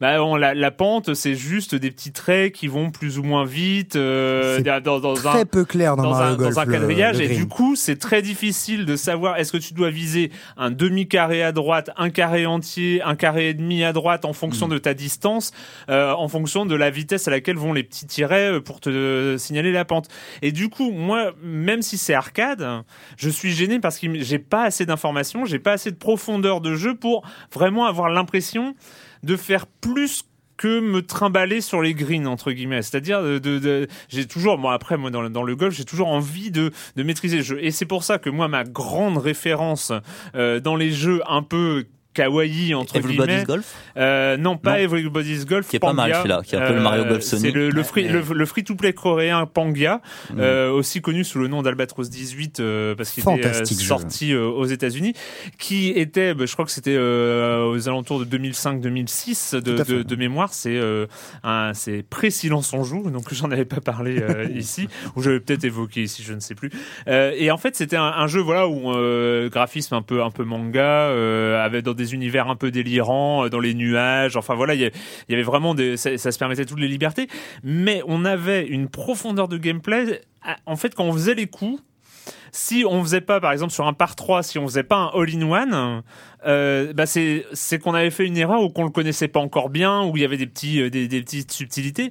Mais au bout d'un certain moment, si on maîtrisait suffisamment le jeu, si on avait les bons objets, les bons trucs, euh, euh, on cherchait le all-in-one sur un par 3 et euh, si on le faisait pas, c'est qu'on avait on avait mal fait les calculs parce que on avait la force du vent, on avait l'inclinaison, euh, on, on pouvait lire le terrain. C'est ça qui était important, on pouvait lire le terrain, faire des petits calculs dans sa tête, des moins divisés par plus, tout ça pour savoir à quel endroit la jauge devait être tapée. Mais est-ce qu'on est encore dans l'arcade dans ce cas-là? Mais c'est Bah ouais, vraiment- bah ouais, ouais, ouais, bah parce que, parce oui parce que parce que pour refaire la, la combo idéale, il faisait les- il fallait faire avec les flèches, c'était sur PC, il fallait faire euh, droite droite au bas et, euh, et là on faisait son parce coup qu'il y avait des pouvoirs et tout. Mais ça enfin, n'en- ça n'empêchait pas, parce que tu pouvais le faire de façon plus euh, casual, enfin euh, plus tranquille, en faisant tes coups un peu. Mais à- au bout d'un moment, c'est ça, c'est ce que j'appelle la profondeur de gameplay. Si on avait envie de plonger dans le jeu et de, Ouais, tu de faire devenir très bon, euh, voilà, tu, tu pouvais le prendre à bras le corps. Et là, ce Mario Golf, moi j'ai un problème, c'est que euh, par exemple, alors euh, ne parlons pas du mode de base, mais il y a un mode manuel, donc le mode manuel, on se dit bah c'est bon, on va avoir tous les détails. Bah non, parce que le seul truc c'est qu'on choisit la puissance et puis après dans le retour il faut juste c'est un problème de un truc de timing. Et ensuite, bah c'est au moment une fois qu'on a fait le coup, qu'on doit choisir rapidos l'endroit où on tape sur la balle. Euh, Même pas, on, même pas. On a ouais ou je Tu sais- choisis juste si tu fais un backspin ou un. ou non, un parce que tu, tu, tu peux cho- choisir où est-ce que tu tapes sur la balle et ça va aller euh, plus ou moins, euh, ça va faire un- une courbe ou euh, ça va en aller fait. en, en bas. En, des, Ah, je des- croyais qu'on pouvait pas justement que dès que tu tapais, que tu retapais sur la balle au stylet, ça validait en fait, euh, puisque c'était pendant que la jauge bougeait. Ouais, alors peut-être que c'est ça, mais en tout cas c'est pas précis quoi. C'est c'est c'est juste euh, t'es un peu perdu dans dans les commandes et tu perds cette cette précision un peu ce, ce côté un peu euh, recherche de recherche de la perfection euh, dans, que moi j'adore dans le golf. Enfin c'est un peu ça qui me fait euh, qui me fait jouer. Et donc du coup voilà. Et puis euh, le- le- les clubs ils sont même pas nommés. euh, tu sais même pas si tu joues un Ouais. bois ou un fer. Et ça franchement, je dis scandale. Bon bref. euh, J'aime bien, pas- il y, a- y y deux trois genres comme ça, genre le basket, ou quoi, où on, perd complètement Erwan, il s'enflamme et il part dans une diatribe, c'est C'est parce qu'on génial. a des Non, mais vous cursus, êtes- on a non, des cursus ils le- différents. Ils le disent Ah oui. pas si tu de- joues à de trois fers ou à Non, non, non, c'est vrai. Non, c'est vrai. Hein, j'ai pas- non, non, Tu devines euh, à l'image du, du, du club en fait, Ouais, mais bah, euh, même, bon, c'est pas, ouais, c'est pas évident. Et euh, juste très très vite, si on, a, si on termine sur Mario Golf, euh, notez qu'il y a un jeu sous CryEngine qui va sortir sur PC et peut-être même euh, console next-gen qui s'appelle Golf Club. Je l'ai pas encore testé ou quoi. Je crois que ça va bientôt tomber en early access si c'est pas déjà le cas. Juste pour signaler que ça existe si vous aimez les jeux de golf et celui-là Ah. a l'air plutôt pas dégueu. Pas mal sur euh, sur PC. Sur PC en tout cas pour l'instant. Eh ben, on regardera ça. Euh, D'autres choses à rajouter sur euh, Mario Golf euh, World Tour? T'as as parlé du multi, c'est- il est bien parce que moi j'ai pas. J'ai pas beaucoup essayé, j'ai essayé un petit peu, mais j'ai fait une- un mode tournoi où en fait on joue tout seul et puis j'ai pas bien compris C'est- au- comment amuser aux autres à part que je voyais leurs fantômes euh, voilà, sur, le, sur ouais. parcours, mais voilà. Mais il y a pas mal de modes Mais si différents. on peut jouer local, je crois. On peut jouer en local. Jouer en local. mais avec ouais. une seule cartouche ou avec quatre cartouches? Bonne question. Je, Ah ouais, je pense que c'est une, mais euh, Je pense aussi, ça demande vérifier. Parce que le Question. dernier Mario Party ou un- non, enfin un, un des derniers jeux 3DS euh, un petit peu censé être cool en multi machin demandait Mm. euh, quatre cartouches quoi. Parce que Mari- Mario Kart, euh, il me semble que c'était, euh, il y avait certaines choses accessibles. Euh, t'avais t'avais un seul carte. t'avais un seul perso, t'avais Voilà. Shy Guy en T'avais fait. moins de euh, choses ouais. si, t'avais, si tout le monde n'avait pas sa cartouche, mais tu pouvais jouer quand même. Tout à fait. Ce qui était une super idée. C'est toujours très bien. Donc c'était Mario Golf World Tour sur 3DS euh, et c'est l'heure de retrouver Monsieur Fall, Monsieur Fall de TrickTrack.net et TrickTrack.tv pour sa chronique jeux de société. Bonjour Monsieur Fall. Bonjour mon cher Erwan. Cette semaine, je vous propose pas une nouveauté, mais une presque nouveauté avec Cartagena, un jeu signé Léo Colovini, édité par Ravensburger. C'est un jeu pour 2 à 5 joueurs à partir de 8 ans pour des parties de 30 à 45 minutes. Alors pourquoi donc un presque nouveau jeu? Parce que Cartagena, les plus spécialistes d'entre vous, d'entre nous, savent que c'est un jeu qui est sorti il y a quelques années, mais il revient sur le devant de la scène et je ne vous en avais jamais parlé. Il revient grâce à Ravensburger qui a décidé de réinvestir les étals de nos belles boutiques en nous proposant ce petit jeu qui fait partie du top 10 de mes jeux préférés de tous les temps que j'ai jamais joué de toute ma vie, des jeux que j'adore. Oui, Cartagena est simple, fluide, limpide, c'est une petite merveille, une espèce de truc génial qui euh, vous invite à refaire partie sur partie, tellement c'est toujours serré, étendu. Alors de quoi donc il est question dans Cartagena? C'est simple, vous êtes une bande de pirates et vous essayez de vous échapper d'une forteresse en empruntant des souterrains. Le premier joueur qui amènera ses quatre pions dans une petite embarcation poussera les autres à là-haut et partira vers des chemins pleins de liberté. Comment on joue? C'est simple. Il y a euh, un petit chemin que vous allez fabriquer avec des tuiles qui sont dans, le, dans la boîte, des tuiles recto verso. Sur ces tuiles, il y a des petits symboles et chaque joueur va avoir des cartes en main. Quand vous abattez une carte sur laquelle il y a un petit symbole, vous prenez l'un de vos pions et vous l'amenez sur le premier symbole disponible libre sur la piste qui vous permet de fuir. Si un symbole est déjà occupé, hop, vous passez par-dessus euh, le jeton qui soit le vôtre ou celui d'un adversaire. Vous commencez à comprendre l'astuce.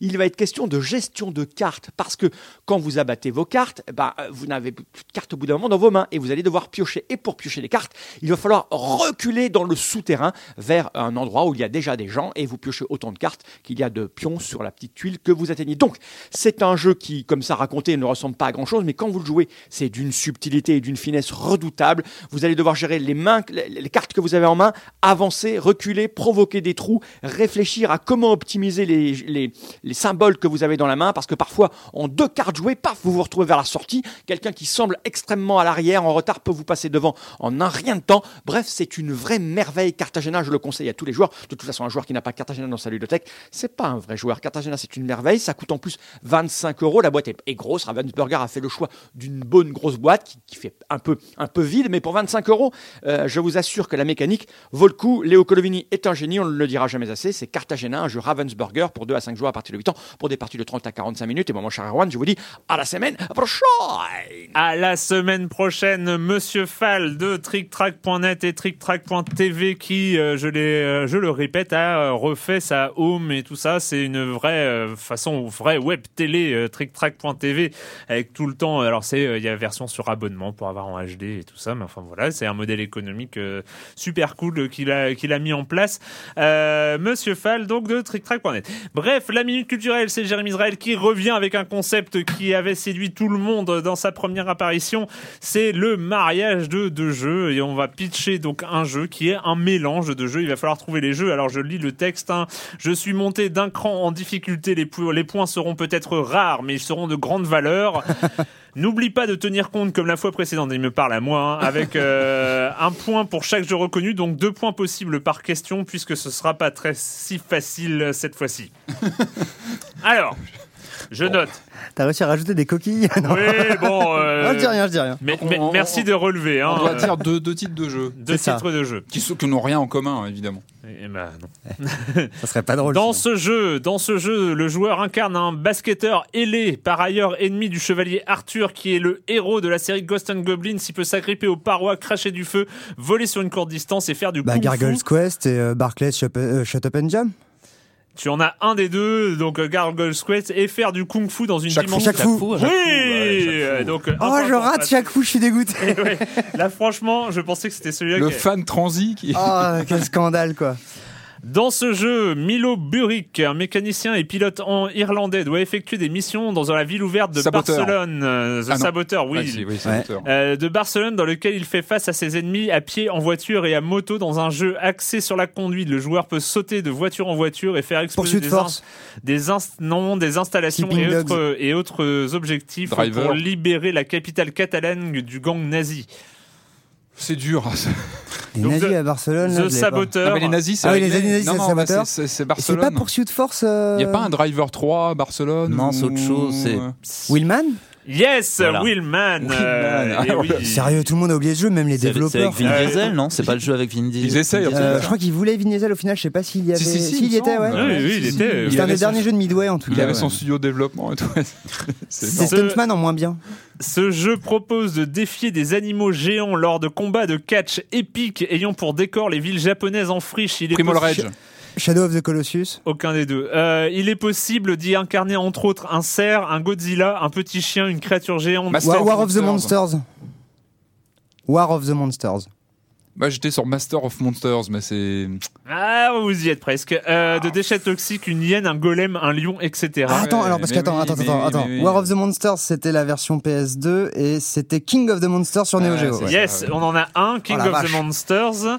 Et enfin, euh, le deuxième jeu. Et donc ils se battent dans quoi? Est-ce que tu peux répéter? Du coup, Défier ouais. des animaux géants lors de combats de catch épiques ayant pour décor des villes japonaises en friche. Pokémon Des villes japonaises en friche, je rappelle. Des villes japonaises en friche. Il est possible d'y incarner entre autres un petit chien. Ah oui, Tokyo Jungle. Oh là yes là. Oh là là Ouh j'ai- Il a fallu quand même que j'insiste. Hein. Il est bien ce Je jeu. vous laisse jouer, hein, vous dérangez pas pour moi. C'est fantastique Tokyo Jungle. Ce jeu consiste en un combat Ouais, c'est vrai, sportif. Ce jeu consiste en un combat sportif au, au frisbee sur un terrain. Windjammers. Oui. C'était euh, bien, ça aussi. Sur, euh, Ouais. sur un C'est- l'émission Neo Geo, je suis content. Sur un terrain rectangulaire, chaque équipe étant composée de 7 joueurs, dont un capitaine qui apparaît deux fois plus grand à l'écran. Les- Speedballs. Deadball Zone. Speedball. Ah, Speedball 2? Non, les, les joueurs sont séparés par un filet au-dessus duquel ils doivent tour à tour renvoyer un disque dans le but d'atteindre une des trois cages de fond de cours Ça, C'est toujours Windjammer. où l'un des adversaires, le- ce qui se transformera en ange s'il est touché.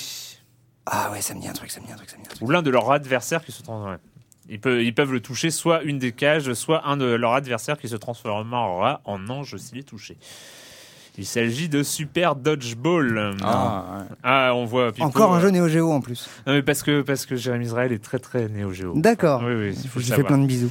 Euh, dans ce jeu, le joueur peut utiliser divers avions, deltaplane, parachute et même un jet. Pilote Pilot Wing. Wings. Ouais. Oh, j'étais Oh, je- non, je- j'accorde à Erwan. Ah bah oui, hein, oui. Non, quand même, il a L'autre pas de points, consolation. voilà. Euh, un module supplémentaire avec arme optionnelle. peut R-Type. sor- R-Type, Oh exactement, module optionnel, R-Type. Hein, c'est, on, on voit les réflexes, on voit les réflexes quand même. J'aimerais bien y jouer, tiens, au, au mashup R-Type. Pilot- Ça pourrait être ça- très ça sympa, ouais. Ah ouais. Et enfin le dernier, euh, ce jeu est composé de phases successives, placement des canons et autres défenses anti-ballons à l'intérieur de châteaux, bataille entre adversaires, réparation de châteaux qui s'effectue en disposant des blocs de type Tetris aléatoirement Gunhouse. Fournis, non, puis élimination des joueurs n'ayant pas pu réparer complètement leur château ou ayant laissé trop de ballons. Celui-là il est... Euh, le mode euh, multi de Mario Kart avec les ballons? Non, non? non, non, celui-là il est un peu Euh. ter- terrible parce que alors le premier... Ça euh, me il- dit un truc. En plus, ça ressemble vraiment à Gunhouse, mais euh, Tetris Battle Gaiden? Nope, nope. Le premier c'est Bloon Teddy, Bloon Tower Defense pour ceux qui. Oh, la vache, ouais, c'est- ouais, ouais. Il est, il est C'était- bien. C'est bien Bloons TD en plus. Ouais, ouais, il est bien. Et le deuxième c'est Rampart. Ah, mais oui, oui, bien sûr. Mhm. Eh, Il y a de la Celui-là, il référence. était pour toi, Patrick. Atari, celui-là, en plus, ouais, hein. ouais, Rampart. ouais, euh, ouais, ouais. Voilà, donc Ah, c'était bien, c'était chouette. C'était bien. Dit Pipo Mantis qui a gagné 6 points contre 2 pour Patrick et 1 pour Erwan quand même Et- et qui a encore, largement hein. Et sauvé encore. l'honneur. Monsieur, monsieur, messieurs. hein. Et nous allons finir, euh, nous allons finir, je reprends mes notes sur euh, Sayonara Umihara Kawase Bien dont joué. on écoute un petit extrait.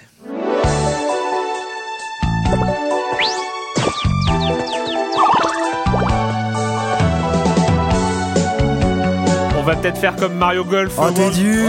un, peu, un peu léger, Erwan, là-dessus. euh. C'est la détente, on est bien. Non mais vraiment Ah, bon, allez, vas-y. Non mais on peut hein Je te sens fébrile, vas-y, vas-y. Je suis un peu inquiet, c'est quoi votre jeu? C'est- compliqué. Sayonara Umihara Kawase euh, qui est donc euh, un remix reboot d'un jeu et c'est peut-être tout le problème qui va euh, nous animer ce débat. Euh, remix d'un jeu qui était sorti sur Super Nintendo. Super Famicom. sur Super Famicom. Ah oui parce qu'il était inédit Uniquement en- au Japon, voilà, uniquement au Japon.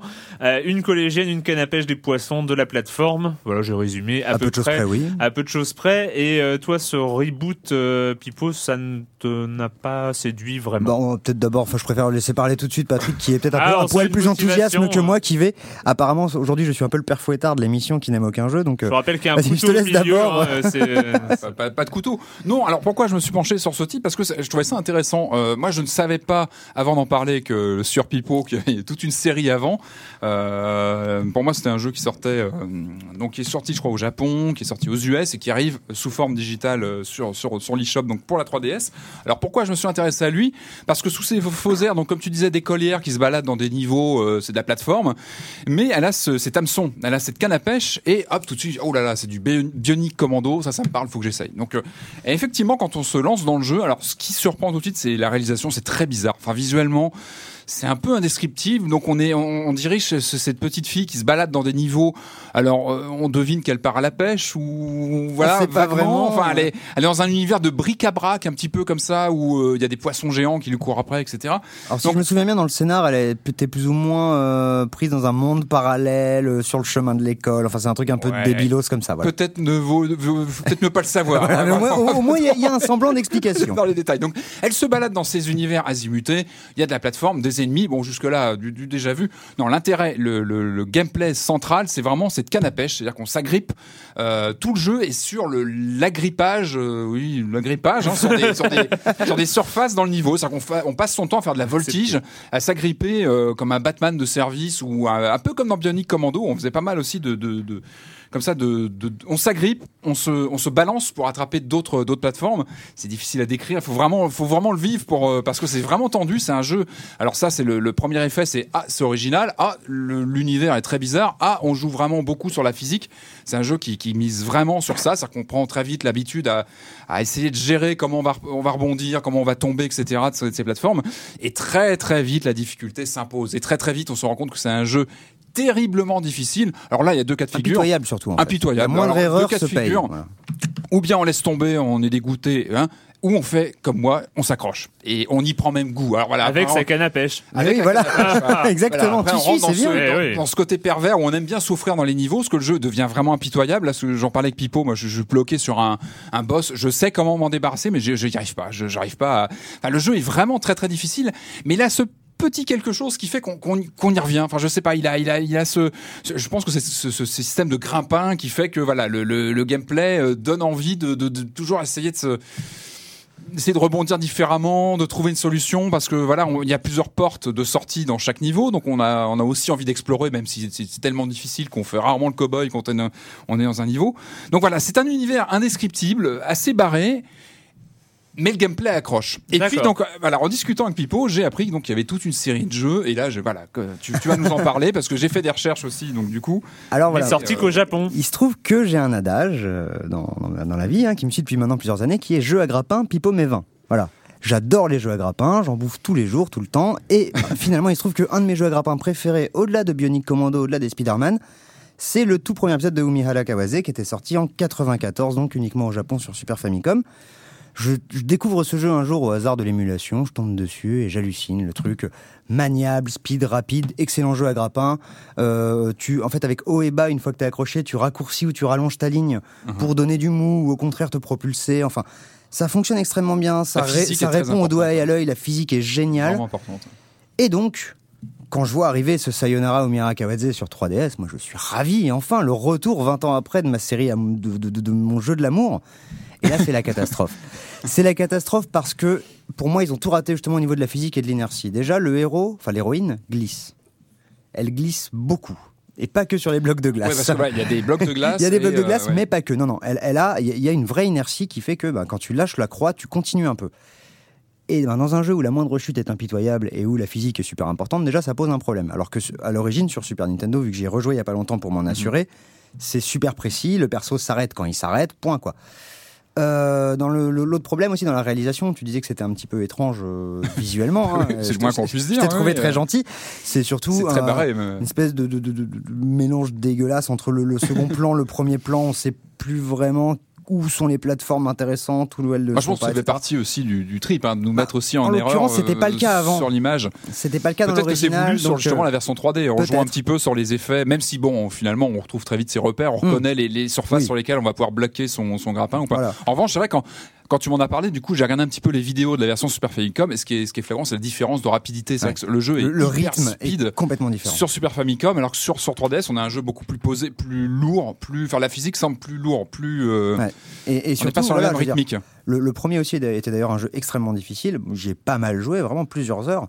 Alors que là, sur la version euh, 3DS, le troisième ou quatrième niveau, je ratais mon premier saut.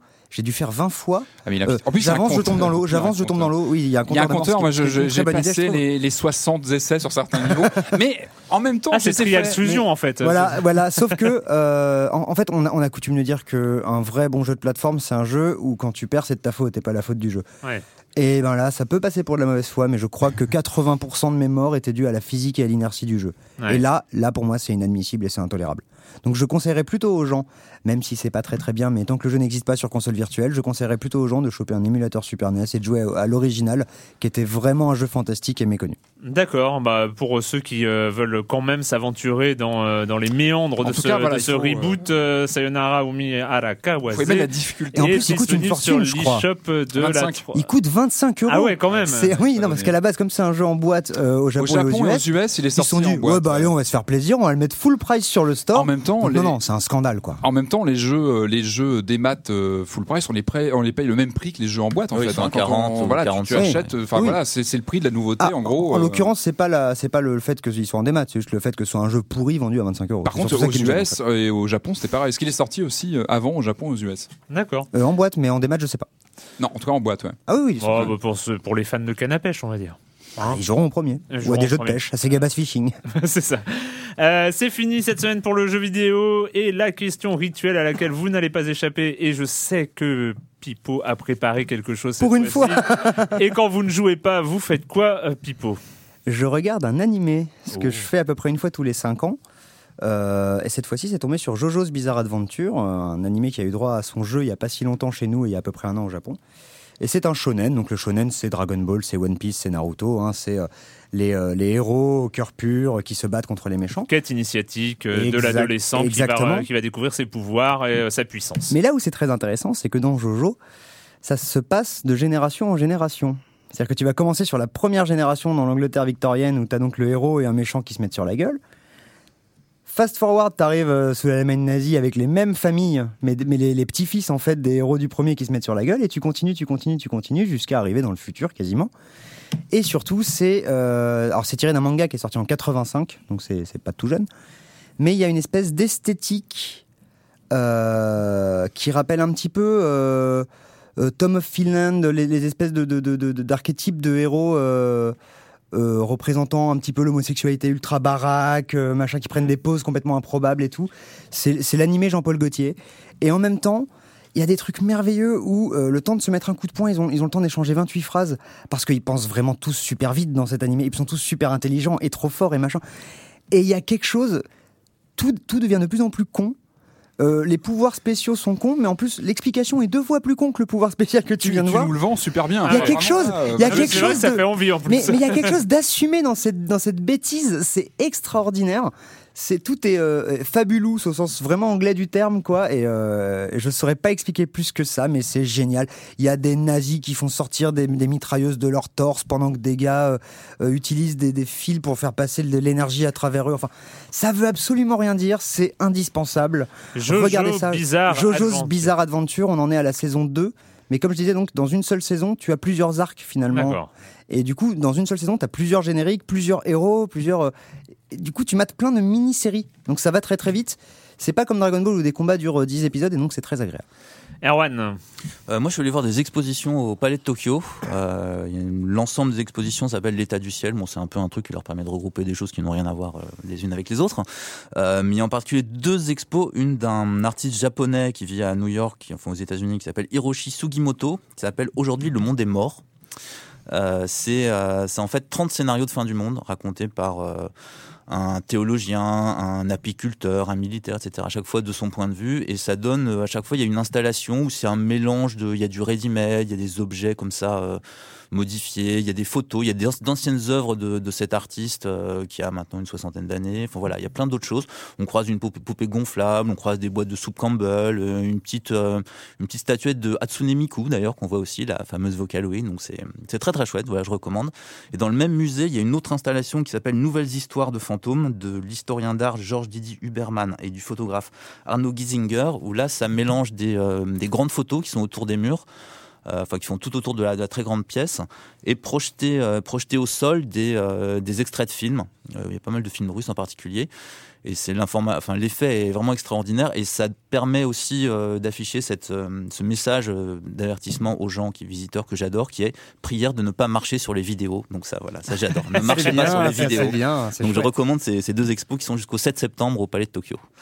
Patrick, Euh, oui, alors moi, entre deux parties de Sayonara. euh, Umira Kawase. Exactement. D'ailleurs, je ne sais pas si je vais. dé- J'ai quand même accroché. J'ai quand même du mal à décrocher. Je pense que je vais continuer malgré tout. l'original, tu me Eh diras. ouais, mais j'ai j'ai quand même du. Bon, bref, entre deux, je vais quand même. Donc là, je suis allé au cinéma cette semaine et je suis allé voir un film qui s'appelle Pas son genre. Alors. C'est pas le genre de film que je serais allé voir en théorie parce que c'est une histoire d'amour entre deux deux deux Tu veux donc dire deux que c'est pas ton genre de Il n'y film a pas de zombies, Voilà, il n'y rien, a pas de zombies, etc. Alors pourquoi j'y suis allé? Parce que c'est un film de Lucas Belvaux et moi c'est un réalisateur que je suis depuis longtemps. Enfin j'aime beaucoup ce qu'il fait et j'ai été très très agréablement surpris par ce film euh, tiré d'un roman. Je ne sais plus, je me rappelle plus du nom de l'auteur du roman. En tout cas. On suit donc ce, c'est un professeur de philosophie parisien qui est muté à Arras et qui donc est muté pour un an pour faire des pour être prof là-bas et qui, tombe amoureux d'une d'une coiffeuse qui, qui n'est pas du tout philosophe et qui passe son temps à lire de, de la presse euh, people etc. Alors ça pourrait être un bon pitch de comédie comme on en voit 10, 15 par mois qui sort et pas du tout, pas du tout. Enfin, j'ai trouvé que c'était d'une d'une finesse dans le voilà dans le portrait des personnages, de leurs relations. Enfin, j'ai vraiment beaucoup aimé. Et encore une fois, voilà, c'est le réalisateur. Je suis allé pour le réalisateur parce que j'ai- trouvé même l'affiche ne rendait pas forcément justice à la qualité du film, à l'écriture. Enfin, je trouve qu'il y a une finesse dans le dans le, le portrait des personnages. Et voilà, j'y suis allé parce que bah, c'est le réalisateur de 38 témoins que j'avais beaucoup aimé il y a quelques années. Et surtout, La raison du plus faible, je crois de 2006, un film que j'avais aussi beaucoup aimé. Voilà, en tout cas, un très très bon film, une très très belle surprise. Voilà, pas son genre. D'accord. Euh, moi, pour ma part, j'ai rattrapé mon retard. C'était passé il y a, il y a, il y a des mo- mois, pratiquement un an, je crois, euh, sur, euh, sur Arte. C'était le, documentaire Game Over, le règne des jeux vidéo, qui était passé sur Arte, que je n'avais pas vu à l'époque, honte sur moi. Et en fait, à l'occasion d'un truc que je devais faire sur journée, et vu que je savais que Genova Chen avait été interviewé dans le documentaire, je l'ai regardé. Finalement, c'est pas.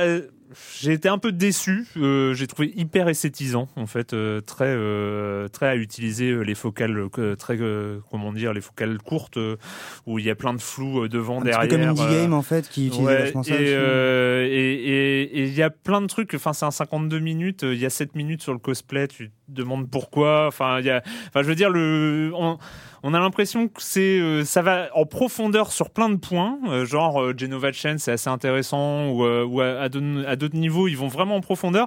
Et en même temps, ils restent en même temps superficiels. On sait pas trop où ils se situent.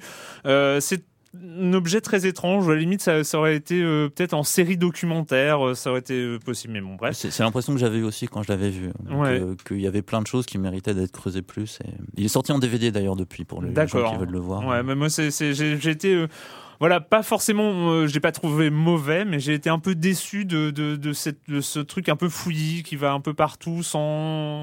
Enfin bon, voilà, il y a, ça manquait d'une ligne et euh, toujours ce- cette impression de, de parler du jeu vidéo comme un objet étrange que, que je trouve toujours un peu redondante. euh, regardez le jeu vidéo, cette machin qui va changer le monde ou qui l'a déjà changé. Enfin bref, voilà. Et euh, sinon, je voulais signaler parce que euh, quand même, euh, on est, je suis pas tout seul autour de la table à l'avoir lu, euh, mais il y a un auditeur de Silence on joue qui écrit du théâtre et euh, en fait, on a tous été amenés Ouais. à lire euh, le prochain train euh, de Horan Morsi, euh, donc auditeur de Silence on joue, qui nous a envoyé le, voilà, il voulait nous le faire vrai, lire, ouais. il nous a, il nous a aspergé de mails, mais en tout cas, c'était une bonne idée parce que le- la pièce en elle-même, en tout cas la lecture, est très bien un- une pièce de théâtre sur la vie connectée, la vie du travail, de gens qui travaillent trop, de gens qui sont éventuellement trop connectés. Enfin voilà, je trouve que c'est voilà, c'est plutôt bien raconté. Euh, ça va être euh, en, à Avignon Off et à Ivry le 27 juin et il vient de finir son euh, financement participatif pour euh, la bande originale et puis pour euh, diverses autres choses. Euh, voilà, si vous avez l'occasion, euh, si vous avez l'occasion, ça s'appelle Le Prochain Train et c'est vraiment pas mal du tout. Enfin, je sais pas, vous l'avez lu aussi, je crois. euh, Oui, je mais- confirme. Ah oui, pareil, oui. Tout à fait. ouais. Voilà, bref, euh, c'est fini. Je crois qu'on a fait très long. Ah oui, euh, Très très vite, très très vite, euh, parce que ça fait longtemps que je suis pas venu. J'ai rattrapé euh, Sherlock que j'ai vu mille ans après tout le monde, c'est très très chouette. Et Cosmos, c'est brillant, regardez ça, c'est super bien. Voilà. Voilà. Bah merci. Et puis bah nous, on se retrouve très bientôt à la technique. C'était Marc Quattro. Ciao.